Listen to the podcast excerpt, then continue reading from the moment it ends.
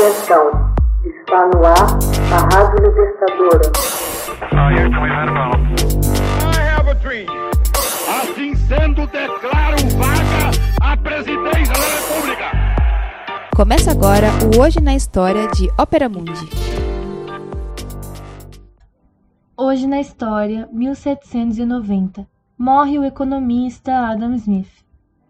O economista e filósofo Adam Smith, celibatário, foi viver com sua mãe seus derradeiros anos em Edimburgo, onde morreu, doente, em 17 de julho de 1790.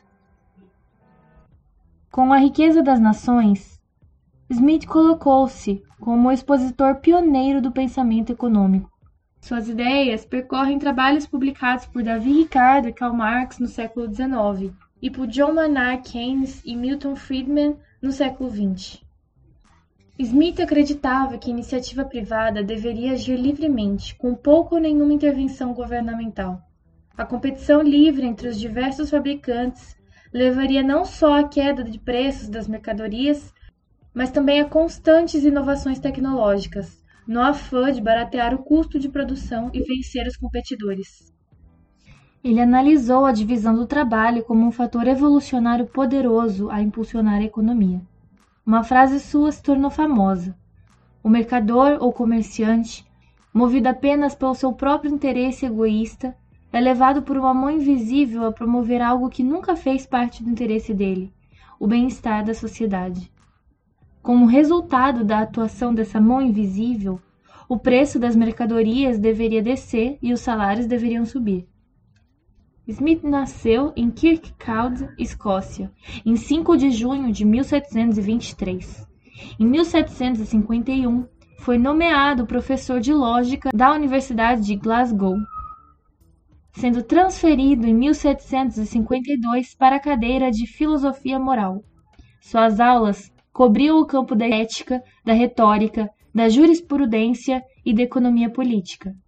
Em 1759, publicou sua Teoria dos Sentimentos Morais, que tratava de padrões de conduta ética que mantinham a coesão social com ênfase na harmonia geral das atividades e motivações humanas. Deixou a academia em 1764 a fim de ser tutor do jovem Duque de Buccleuch. Por mais de dois anos viajaram pela França e Suíça, uma experiência que levou Smith a estabelecer contato com seus contemporâneos Voltaire, Jean-Jacques Rousseau, François Quesnay e outros. Smith mudou-se para Londres em 1776, onde publicou A Riqueza das Nações, que examina em detalhes as consequências da liberdade econômica. Cobria conceitos como o papel do interesse próprio, a divisão do trabalho, a função dos mercados e as implicações internacionais da economia do laissez-faire. O livro firmou a economia como disciplina autônoma e lançou a doutrina econômica da livre empresa.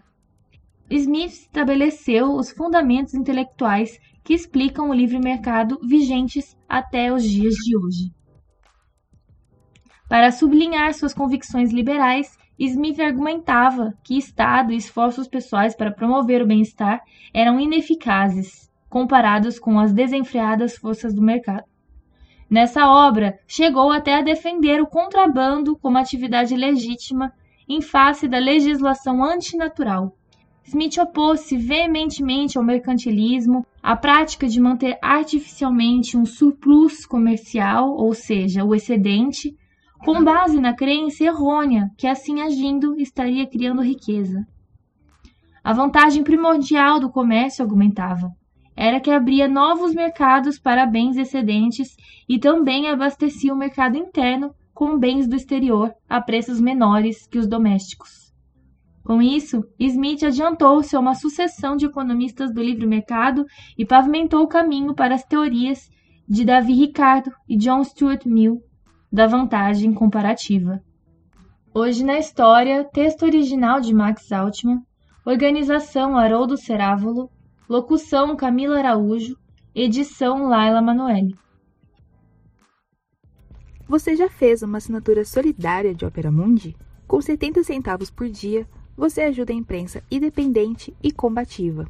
Acesse www.operamundi.com.br/apoio.